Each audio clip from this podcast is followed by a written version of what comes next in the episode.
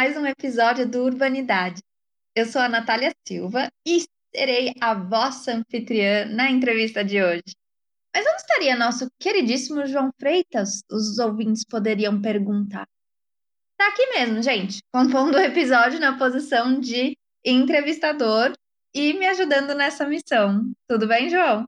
Olá, Nath. Olá, pessoal. Prazer estar aqui hoje nessa função tanto diferente, né? Mas vamos que vamos. Nessa temporada, eu e João vamos nos alternar no posto de anfitrião. Em alguns episódios eu apareço, em outros o João. E às vezes rola isso aqui, de os dois acabarem juntos na entrevista mesmo. Além do João, a gente está aqui hoje com a Isis Fernandes nos acompanhando também. Tudo bem, Isis? Olá, tudo bem? Um prazer estar aqui. E hoje temos como entrevistada a Denise Rodrigues, que é turismóloga pela EASH USP e agora é doutoranda em sociologia, também pela USP.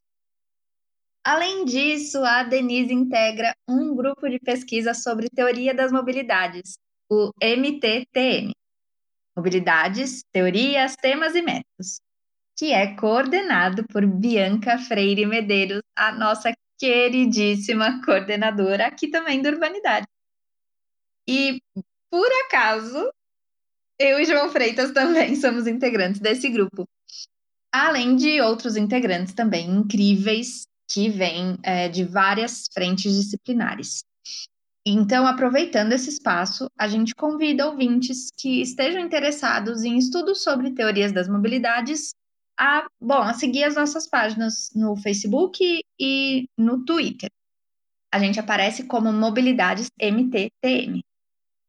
Agora, fechando o momento Jabá, é, a Denise acabou de defender a sua dissertação de mestrado e a dissertação foi defendida no programa de turismo da EASH USP com o título Cidade em Preto e Branco: Turismo, Memória e as Narrativas Reivindicadas da São Paulo Negra. Tudo bem, Denise? Tudo bem, Natália, João, Isis. Muito obrigada pelo convite. Então, Denise, o seu trabalho ele parte de questões tanto de turismo, patrimônio e também de representatividade. Mas para chegar no turismo atualmente, é, como ele acontece atualmente, né? Você decidiu primeiro fazer uma discussão sobre estudos em relações raciais e depois uma sessão bem densa sobre o legado da população negra em alguns territórios no centro da cidade de São Paulo pensando numa construção histórica, né? Conta um pouco mais para a gente sobre como você construiu esse percurso na dissertação. Certo, Nath. Foi um processo durante esses três anos, né, quase três anos do mestrado, de muita pesquisa e tentar condensar tudo o que eu lia e tudo o que eu já sabia pela perspectiva turística, né? Eu, desde o início, lá no meu projeto, quando eu iniciei no mestrado, o tema não mudou muito, né? Ele foi sofrendo alguns ajustes e eu queria muito fazer esse comparativo do que era antes e como está agora. Só que no começo a gente fica muito perdido, são muitas informações, né? Então eu coloco sempre a qualificação como um marco muito importante para mim, porque foi quando realmente os professores, principalmente o professor Denis de Oliveira da ECA, né, da ECA USP, ele colocou uma perspectiva, falou assim, olha, você pode colocar uma perspectiva racial muito mais bem marcada, e aí por isso que eu inicio a dissertação falando sobre relações raciais e explicar como é que isso se deu em São Paulo, porque a gente tem a impressão que está muito disperso, né? E São Paulo é a maior cidade negra do país. Então a gente coloca, a gente sempre lembra de Salvador, do Rio, mas São Paulo, em, em números absolutos, é a cidade com o maior número de, de negros, né? É, representa 40% da população. E aí chega a ser 4,8 milhões de, de negros só na cidade de São Paulo. Então é um número muito expressivo e eu queria trazer isso, né? Então, é, na qualificação, eu já fui delineando essa questão das relações raciais, trazendo a questão da memória e de como essas narrativas foram construídas para cair no turismo. Então, o turismo realmente ele ficou lá no finalzinho, na parte de análise mesmo, e mais densa. Mas eu acho que essa construção se deu mesmo no ponto, a partir da qualificação, que eu consegui determinar melhor esses caminhos que eu iria seguir. Denise, você escolheu abordar os bairros da Sé, Liberdade, Bela Vista e República. Qual a relevância histórica e turística desses espaços? Primeiro, a relevância histórica, né? A cidade nasceu no distrito, gente, os bairros, né, que a gente chama, não é o, a denominação oficial da cidade. Cidade dividida em 96 distritos. E aí a cidade nasceu ali na, no pátio do colégio, né, no centro velho, né, o centro histórico. A partir disso, são lugares que irradiam, né? Então a gente tem muita informação sobre esses lugares na parte histórica. Então eu pensei tanto na perspectiva turística, que são lugares que as pessoas fazem muito walking tours, vão conhecer a cidade, né, vão explorar o centro. E ao mesmo tempo eu fiquei falando assim, pensando no desenvolvimento mesmo da pesquisa. Eu falei assim, então onde é que estão as marcas negras anteriores ao que a gente entende da São Paulo hoje, né? Por que, que a gente coloca o pátio do colégio? A gente tem os marcos do, do pátio do colégio, a gente tem a Catedral da Sé, a própria Liberdade, que a cidade foi se expandindo a partir desse centro, né? Então a gente coloca a Sé, a Liberdade, a Bela Vista e a República como marcos de expansão da cidade e de lugares de muito movimento da população negra do século XIX, XVIII e anteriores, né? Então, foi por isso que eu escolhi, tanto pela perspectiva histórica, né, de ser muito utilizado, ser muito reforçado o nosso centro, e pela marca turística, porque tanto a, parte central, né, a região da Sé, quanto a, a liberdade, e com a questão depois dos japoneses, dos orientais e asiáticos, e a Bela Vista, com a questão do, do, da, dos italianos, do imigrante italiano, tem muita relevância negra, né? Tem muita história negra ali nos espaços, né, depois no, no, decorrer da pesquisa, eu vou trazendo essa questão do turismo, né? E aí são lugares que a gente, o turismo utiliza muito, mas nem sempre a questão negra é retratada. E o interessante, Denise, que você traz, bom, só situando, né, para quem mora em São Paulo, talvez isso esteja mais claro, mas para quem não mora, talvez não. Mas São Paulo é marcada, principalmente essas regiões centrais, por um discurso que valoriza o legado imigrante, né? Você traz bastante isso. Populações italianas, no Bexiga principalmente, na Liberdade a gente tem japoneses, mas são lugares que têm uma tradição negra também muito estabelecida, até porque São Paulo foi uma cidade que se construiu ao longo de muito mais tempo do que o tempo em que os imigrantes vieram, né? E você ressalta que esses espaços, apesar desse legado negro, foram tendo o legado negro apagado. Por exemplo, a própria escola de samba da Vai Vai não é colocada, né, como um grande símbolo da cultura negra no Bexiga. queria que você comentasse quais tipos de atividades que aconteciam nesses lugares que você estudou e como esses espaços eram espaços de sociabilidade negra, mas foram sendo apagados.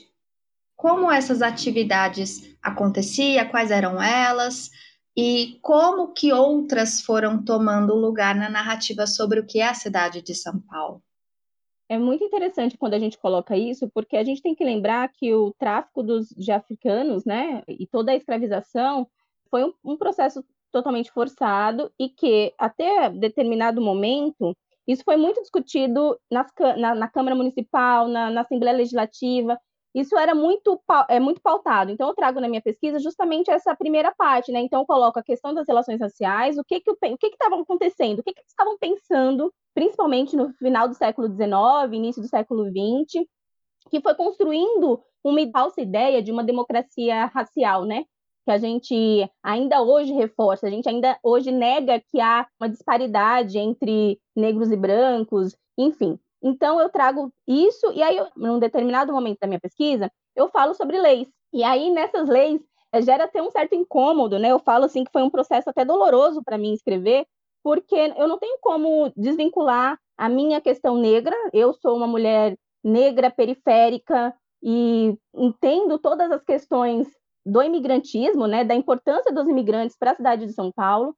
Mas conforme eu fui pesquisando e adentrando mais toda é, essa temática, eu vi como esse apagamento ainda é muito marcante. Então, você cita, por exemplo, a Bela Vista, que aqui eu vou chamar de bexiga, tá? Eu só coloco a Bela Vista por causa do, do distrito, né? A nomenclatura oficial da cidade.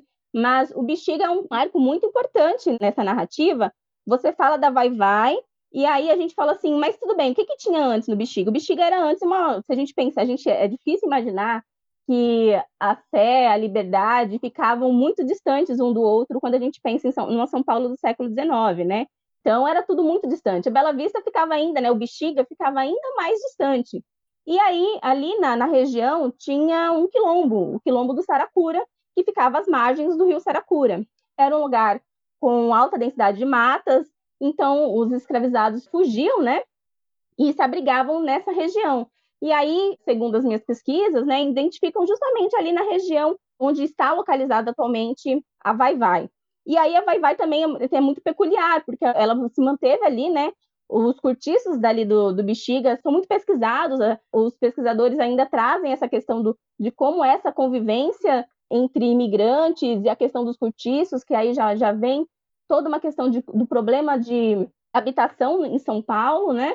Então, no Bexiga tem esse destaque para o quilombo do Saracura, que era um quilombo que ficava na cidade. Apesar de hoje a gente estar tá tudo muito perto, antes era muito afastado, né? E aí a gente pensa assim, nossa, eles se refugiavam ali. Era um lugar de acolhida, de outro tipo de sociabilidade, né? Então eles ficavam ali.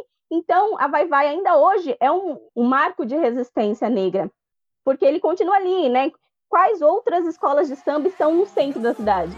Somente a Vai Vai.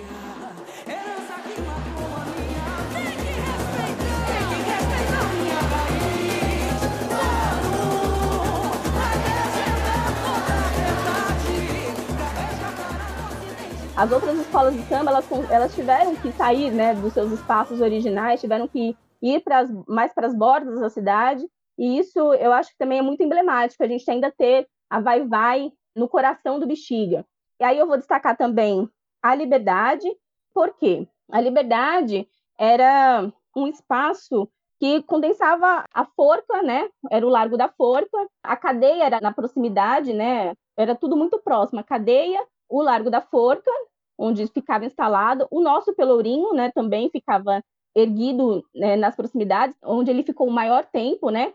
Ele era montado e desmontado, a Patrícia Oliveira poderia falar muito melhor disso. E também o cemitério dos aflitos, que era onde indigentes, os enforcados, os negros escravizados que não tinham aporte das irmandades negras, eles eram enterrados no cemitério dos aflitos, que a gente hoje chama de primeiro cemitério público, mas não é que ele é público, né? Porque antes as pessoas eram enterradas de acordo com sua classe social, eles eram enterrados dentro do terreno das igrejas, né?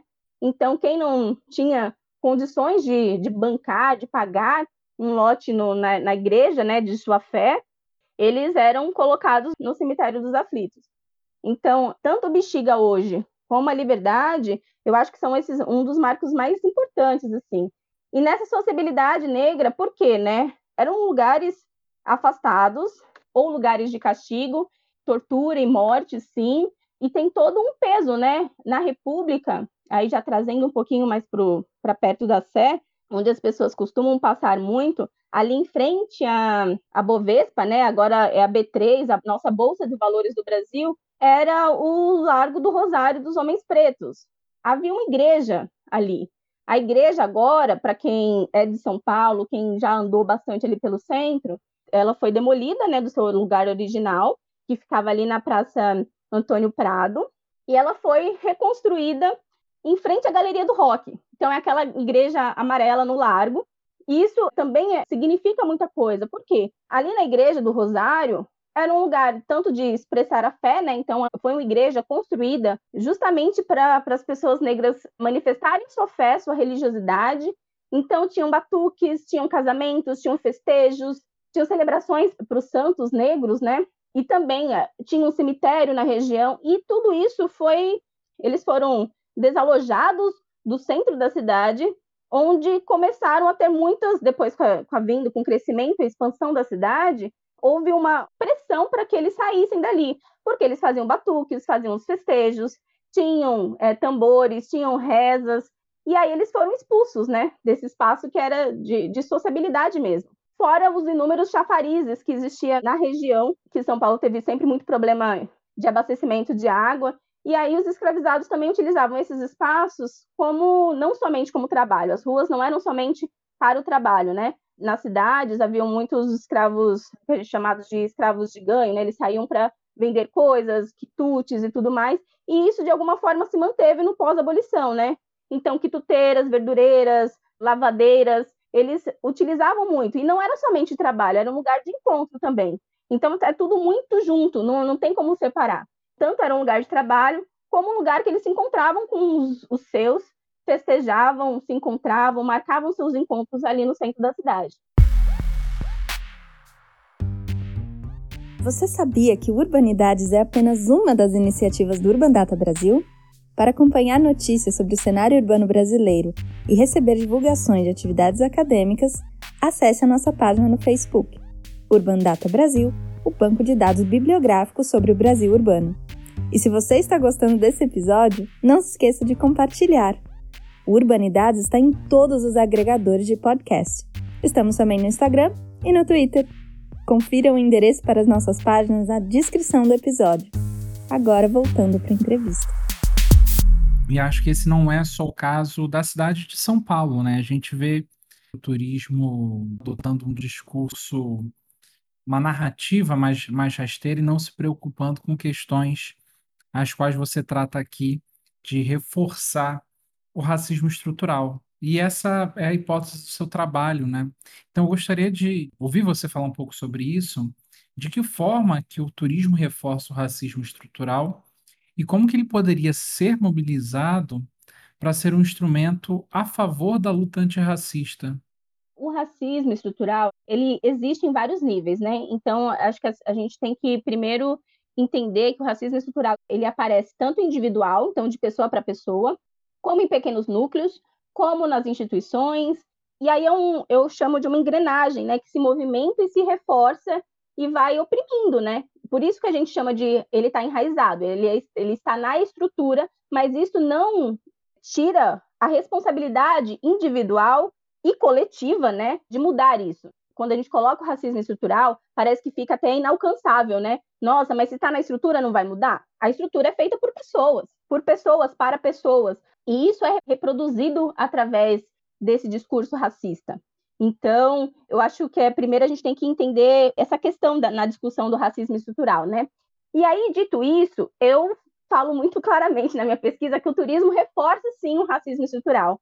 Quando a gente faz uma pesquisa no turismo, e é, por exemplo, a gente não coloca, não identifica qual é a raça dos viajantes, ou como os viajantes negros viajam, ou por que, que um viajante negro se preocupa se vai sofrer racismo no destino, se a gente não pensa nessas discussões, a gente está reproduzindo o racismo. E eu falo a gente porque eu estou inserida nesse meio, eu sou turismóloga, e então a gente tem que trazer isso para as nossas pesquisas, né? E aí a gente vai subindo os níveis, né? Vamos chamar assim, no nível estadual, então a gente pensa na Secretaria de Turismo.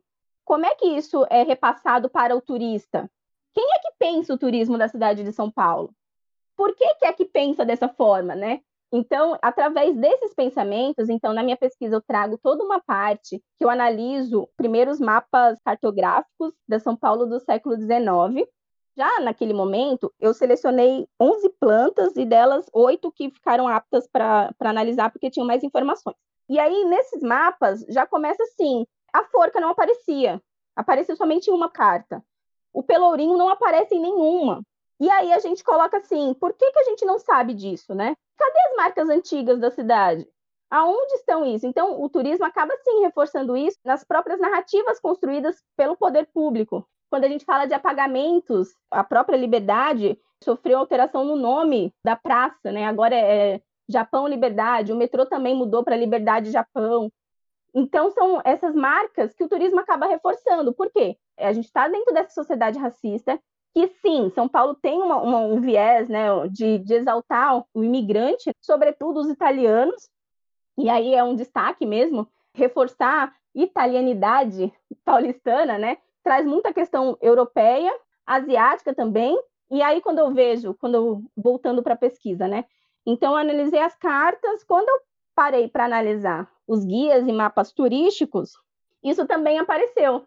Esse reforço da imigração ou da diversidade, mas a diversidade imigrante, sobretudo italiana, sobretudo asiática, e a negra foi, fica com pequenas notas de rodapés. E que nem sempre, mesmo quando tem um roteiro temático afro, mesmo neste roteiro, tem falhas.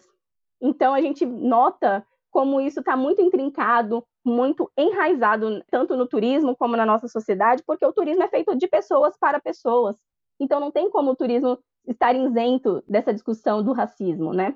Como você disse num comentário anterior, que isso não se aplica somente à cidade de São Paulo, mas isso pode ser replicado para várias cidades. E aí a gente, o que, que a gente coloca? Primeiro, o poder público, né? Então, a colocar o dedo na ferida e identificar, começar a observar essas construções nas cidades. A gente consegue notar que o turismo tem um papel muito ativo nisso. Então, o que, que estão evidenciando no turismo dessas cidades? E onde está a cultura negra nessas narrativas que o turismo constrói? E claro, a gente começa assim apontando o dedo, né, falando assim, olha, a gente não está colocando isso, a gente não está mostrando essas narrativas. Olha o que vocês estão destacando na cidade. Olha quantos monumentos negros existem na cidade de São Paulo. Apenas quatro, né?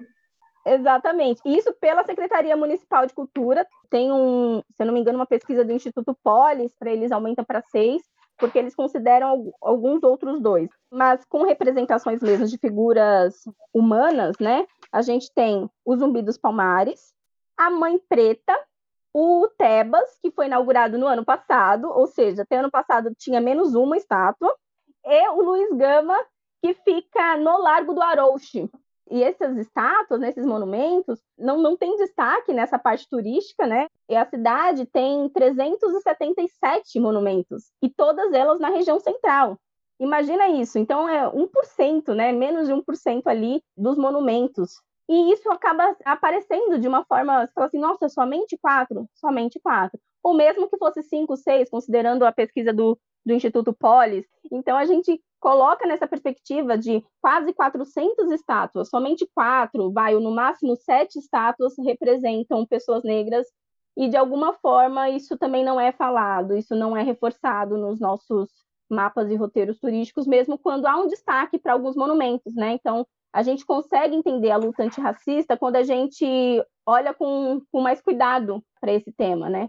Então, o que, que o turismo está reforçando? O turismo está reforçando uma história de uma São Paulo branca, imigrante, mas é um imigrante que a cidade quer. É um imigrante europeu, asiático. Cadê os que foram trazidos à força, né? Então, onde é que estão essas marcas e por que que isso foi apagado?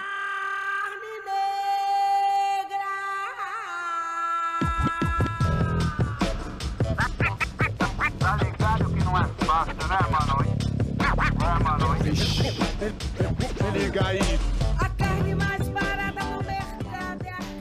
Então acho que a gente tem que pensar, agora apontando o dedo, né, colocando, falando assim, olha, não tem. Então aí agora a gente começa a lutar para ter representações negras e destaques nela no turismo da cidade. No turismo a gente tem que identificar esse, esses pontos e falar assim, opa, então eu como pesquisador no, do turismo eu posso colocar uma pergunta, né? Eu posso identificar e aí a gente reforça que ser antirracista não é somente para as pessoas negras, não é somente para a gente reconhecer essa cultura e a importância dela na nossa sociedade, é para todo mundo, porque o Brasil também foi construído pela, pelos negros, né? Então a gente tem que dar destaque para isso. Então, Denise, você fala bastante sobre essas iniciativas uh, de organizações que trabalham com promoção cultural e, e mesmo turismo na sua dissertação e a gente queria saber um pouco sobre como o estado dessas iniciativas, principalmente pensando os roteiros que são feitos por essas organizações frente o que aparece nos roteiros oficiais. Então, na pesquisa, eu consegui identificar cinco iniciativas. Então, primeiro os coletivos, né, os coletivos urbanos. Aí tem o coletivo Crônicas Urbanas, que ele fala dos itinerários da experiência negra. E aí ele traz tanto Bexiga como a Liberdade. Nós temos o Cartografia Negra, que faz a Volta Negra. Temos o Instituto Bexiga, que eles fazem os passeios chamado Rolê SP. Aí nós temos também agora as agências, né, mais voltado para o turismo mesmo, que utiliza o turismo, o roteiro turístico no nome, que é a Sampa Negra com a Isabela Santos e o talvez o mais conhecido da Blackbird Viagens, que é conduzido pelo Guilherme Soares Dias, que chama Caminhada São Paulo Negra, né? E aí essas iniciativas estão é, se fortaleceram nos últimos cinco anos, mais ou menos. Então, cinco, seis anos agora, né? Frente às iniciativas oficiais, o que nós temos da Secretaria Municipal de Turismo é o roteiro temático afro. E aí é um roteiro voltado para a questão negra. Só que aí eles falam que é para você para instigar, né, para instigar as visitações nesses lugares. Mas esse roteiro em específico, né, esse então é um encarte, é um folder, ele está incompleto e não tem muitas informações. Então, mesmo que você queira ir fazer por conta própria, você tem são textos pequenos, não tem muitas informações e está incompleto. E atualmente está mais incompleto ainda porque ele foi desenvolvido em 2012, então em 2016 nós tivemos a inauguração da estátua do Zumbi dos Palmares, e agora, ano passado, na estátua do, do Tebas, e ele não consta lá. Para vocês terem uma ideia, o cemitério e a Capela dos Aflitos não é, são citados muito brevemente. O cemitério não é citado no encarte. Então, ele está tá bem defasado e não passou por nenhuma atualização. Então, iniciativa oficial seria o roteiro temático afro, e aí eles dizem que é para instigar, né, para fomentar o turismo na cidade através das agências, então para não para que eles conduzam esses roteiros, né? Eles não utilizam essas informações para roteiros que eles mesmos executam, né? Então acho que são essas as grandes diferenças. É, é muito próximo, né, os lugares para serem visitados dos coletivos, né, dos coletivos e das empresas que eu citei inicialmente, dessas iniciativas. Mas eu posso dizer para vocês que se vocês forem em todos eles vocês vão absorver de formas diferentes, vocês vão ter conteúdos diferentes, enfim, porque são várias perspectivas, né? Então, a gente, por exemplo, a, a, o coletivo Crônicas Urbanas é um olhar histórico. Histórico porque eles são historiadores, eu tenho a galera da história aí bem, bem forte, com, é, trazendo toda uma perspectiva histórica de formação mesmo, o que, que aconteceu, quando aconteceu, e, e trazendo essa perspectiva para o passeio ou Volta Negra, né, da cartografia negra, se eu não me engano, são geógrafos e arquitetos. Então também tem um outro olhar. O Guilherme, com a Blackbird e a caminhada São Paulo Negra, traz a questão da comunicação, ele traz a questão da oralidade, então ele conta histórias. A Sampa Negra também. Então, são, por mais que sejam roteiros muito similares, justamente por a gente não ter lugares nesses espaços, né, principalmente no centro, para você visitar, para você entrar, para você tirar foto, e talvez é por isso que muitos não utilizam né, a expressão turística nos seus encartes, eles trazem informações diferentes, né? Quanto ao, ao roteiro, né, o, o, encarte da SPTURES da, e da Secretaria Municipal de Turismo, ele tem muitos atrativos, ele não foca somente no centro, ele coloca casas de cultura de candomblé, centros culturais, ele cita o Museu Afro Brasil, então ele não é somente do centro, ele realmente é da cidade. Se não bastasse o problema, né, de termos pouquíssimos monumentos, pouquíssimos lugares de memória em São Paulo que trazem a importância dos negros para a construção da cidade, há uma série de monumentos, placas de ruas que lembram figuras consideradas violentas e agressivas e racistas, né, que contribuíram para essa construção racista. Talvez o mais conhecido seja o Monumento às Bandeiras, em frente ao, ao Parque do Ibirapuera. Mas você acaba também trazendo outros exemplos. E aí a gente gostaria de te ouvir o que, que salta como maior problema em ter esses monumentos como parte de roteiros oficiais? O que é um monumento, né? Eu acho que tem um, um, um, artigo que o título dele é tão lindo, é Podem os monumentos falar? Eu acho que alguma coisa assim é tão bonito. Porque o que é um monumento, né? O que você, quando você vai para o Ibirapuera e você enxerga o monumento às bandeiras de longe, o que isso representa? Aí você fala, não, é só uma estátua, gente, não tem nada a ver. Mas se a gente pensa com mais cuidado, e aí eu acho que isso que é importante a gente instigar para os alunos da graduação, para os nossos pais, para as pessoas que não estão na academia, porque às vezes é difícil olhar criticamente para a cidade e para esses monumentos. O que, que isso quer dizer? Por que o Monumento às Bandeiras foi construído no quarto centenário? E aí a gente fala assim, o que, que isso representa? Então, ele é gigante, ele é imponente, ele mostra, ele exalta alguma coisa. E aí eu falo dele, falo do Borba Gato, que também, depois do George Floyd, né, e algumas estátuas de escravagistas ingleses foram derrubadas, legitimamente, né, derrubadas, para questionar isso. Por que vocês estão exaltando escravagistas, né? E aí, por que, que a gente está exaltando os bandeirantes? Por que, que São Paulo bate no peito falando que os bandeirantes ajudaram a desbravar o Brasil? E não conta a parte que importa, que interessa, que eles eram genocidas, que eles matavam a população indígena. Então, eu acho que a gente tem que, talvez o, o mais importante é a gente enxergar o que, que a cidade de São Paulo, né, de, de discutir mesmo, o que, que a cidade de São Paulo quer mostrar com esses monumentos. E aí, em contrapartida, por que, que não tem estátuas indígenas tão imponentes?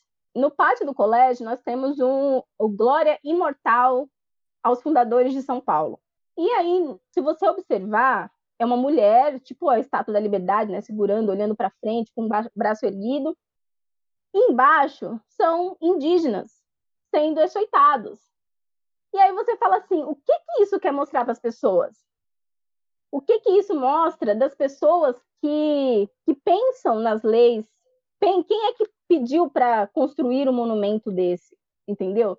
Então, eu acho que o mais importante quando a gente fala desses monumentos, desses patrimônios, é identificar justamente a mensagem que eles querem passar e o que está oculto nisso, né?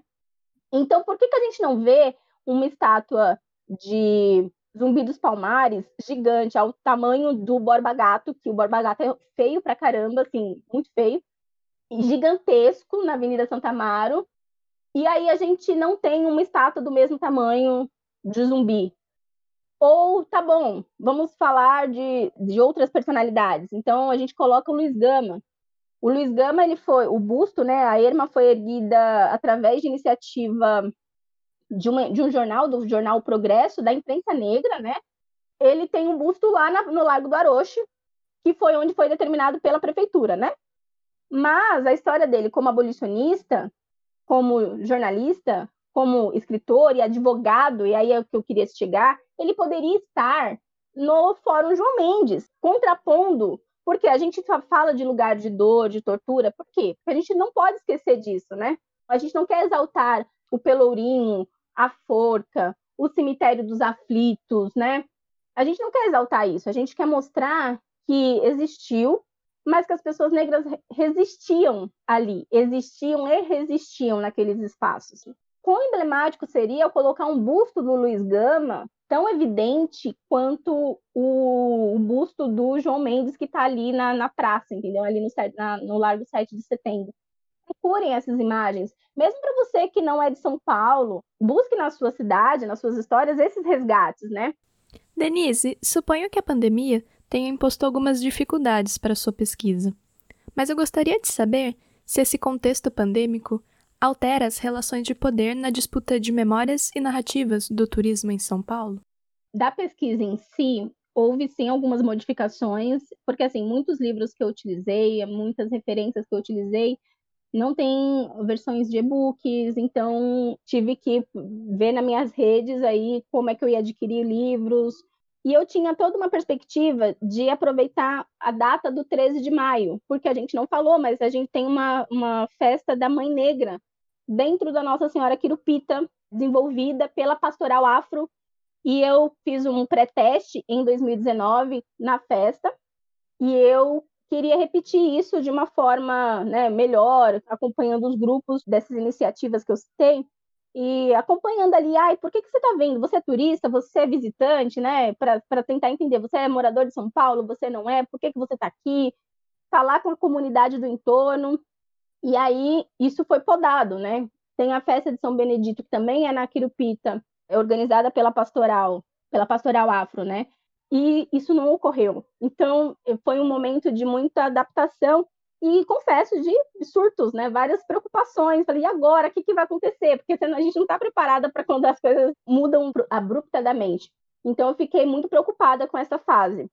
Para as iniciativas, Bom, primeiro, o turismo está colapsando, né? Isso é fato em vários níveis e, em esferas. Os guias de turismo estão sofrendo muito. Tem toda uma gama de serviços que eles executam que não estão podendo ser feitos. E aí, eu cito novamente o Guilherme da Blackbird Viagens, que no primeiro retorno, né, o primeir, a primeira caminhada São Paulo Negra, né, foi em meados de novembro, quando eles estavam retomando as atividades, eles foram seguidos pela polícia. O caminho inteiro, as três horas de passeio, mesmo eles parando, porque é um circuito, um tour, né? Então eles param, explicam, interagem com as pessoas, e aí era um grupo de 11 pessoas, com todo mundo, tanto a parte técnica quanto os visitantes. Eles foram seguidos por três horas pela polícia militar, chegou até a cavalaria, eles tentaram entrar em alguns espaços e os policiais os seguiram. E qual que era a diferença? Vocês conhecem algum tour, né, com pessoas brancas que já foram parados pela polícia? Eu desconheço. Tá é? Nota fiscal, RG, polícia no pé. O primo do cunhado do meu genro é Racismo não existe, comigo não tem disso, é pra sua segurança. Falou, falou, deixa pra lá. Vou escolher em qual mentira vou acreditar. Já estava na fase verde da, do Plano São Paulo, então era uma parte que poderia encontros de pequenos grupos com distanciamento, se for, como era tudo ao ar livre, não eram espaços fechados, mantinha o distanciamento, mantinha todo mundo de máscara, com álcool em gel, então todos seguindo os protocolos necessários para a segurança dos visitantes. A polícia seguiu todos eles por três horas. E aí teve uma parada, eles explicaram, e a justificativa foi, assim, das mais do que a gente mostra, né, do racismo na nossa sociedade, né? Mesmo eles explicando que era caminhada São Paulo Negra, eles falaram que tinha um ofício falando que ia ter uma manifestação ali. O ofício não foi identificado, né? Não, não foi apresentado para eles mesmo explicando que era um tour, apresentando carteirinha da, do Cadastur, né, do Ministério do Turismo, que tinha uma guia de turismo acompanhando, eles mantiveram ali do começo ao fim. Então isso repercutiu muito, tem algumas reportagens. E aí o desfecho disso, né? A PM falou que identificou o título, né, a Caminhada São Paulo Negra, como uma manifestação. E aí, né, podia aglomeração, mesmo vendo que eram só somente 11 pessoas, mesmo depois das explicações dos organizadores, eles não deixaram de segui-los e a Blackbird Viagens fez uma caminhada. Depois isso ficou por dois, três meses para ter o desfecho. E eles depois conseguiram conversar com policiais que estavam fazendo um curso de direitos humanos e aplicar, né, a caminhada São Paulo Negra para essas pessoas, para esses policiais e contar a história que eles estavam contando lá. Mas precisou ter uma batida policial, né? Teve uma batida policial nesse roteiro. Então, depois de todo esse processo, quando o turismo estava ali engatinhando para tentar achar formas de respirar, tentando se reerguer de alguma forma, e aí uma empresa de afroturismo foi parado e teve todo esse burburinho. Então, é muito preocupante, né? Então, a gente tem que se preocupar com a pandemia. Dentro da pandemia, a gente tem que se, se preocupar também com o racismo estrutural enraizado na nossa sociedade. Então, não está sendo fácil. Tem muita coisa no seu trabalho, hein, Denise? A gente está vivendo momentos complicados de diversas maneiras, mas você traz uma boa perspectiva sobre como essas ações têm um potencial político e como a gente pode caminhar para um lugar de turismos mais diversos e maior representatividade também. E, e bom, só tenho a agradecer a companhia de vocês, principalmente agradecer a Denise por essa conversa tão rica, tão legal. Foi um prazer receber você aqui. Natália, João, Isis, Urbanidades, eu que agradeço o convite, eu fiquei muito feliz e de poder contar um pouquinho, né? A primeira vez depois da defesa que eu falo da minha dissertação, então estou com aquele quentinho no coração. Muito obrigada mesmo. E eu só queria reforçar que são muitas marcas negras na, nas cidades, né? Então, busquem conhecer, busquem enxergar, né, tirar os véus que a gente, que as cidades às vezes colocam, né, que as narrativas impostas colocam e tentem verificar, né, no seu núcleo o que vocês podem descobrir, porque a gente pode descobrir coisas incríveis. As cidades têm muitas histórias soterradas, apagadas, e aí eu dei essa palhinha, né, um pouquinho dessa minha pesquisa, e eu espero muito que instiguem vocês a buscar essas outras perspectivas. Quando a gente fala de, de cultura negra, de negritude, da São Paulo negra, né, como está presente no meu título de dissertação, é a história de São Paulo, né? Eu só destaco a negritude, né, porque faz parte da nossa construção dessa sociedade, da nossa formação cultural, em diversos níveis, né? Então a gente precisa realmente trazer isso nas nossas pesquisas, nas nossas conversas, nos nossos usos das cidades. Então, eu só queria deixar essa, esse recado mesmo para a gente desbravar mais. Tudo, tudo, absolutamente tudo. Tem é isso, uns aos outros. Tudo o que nós tem é uns aos outros. Tudo.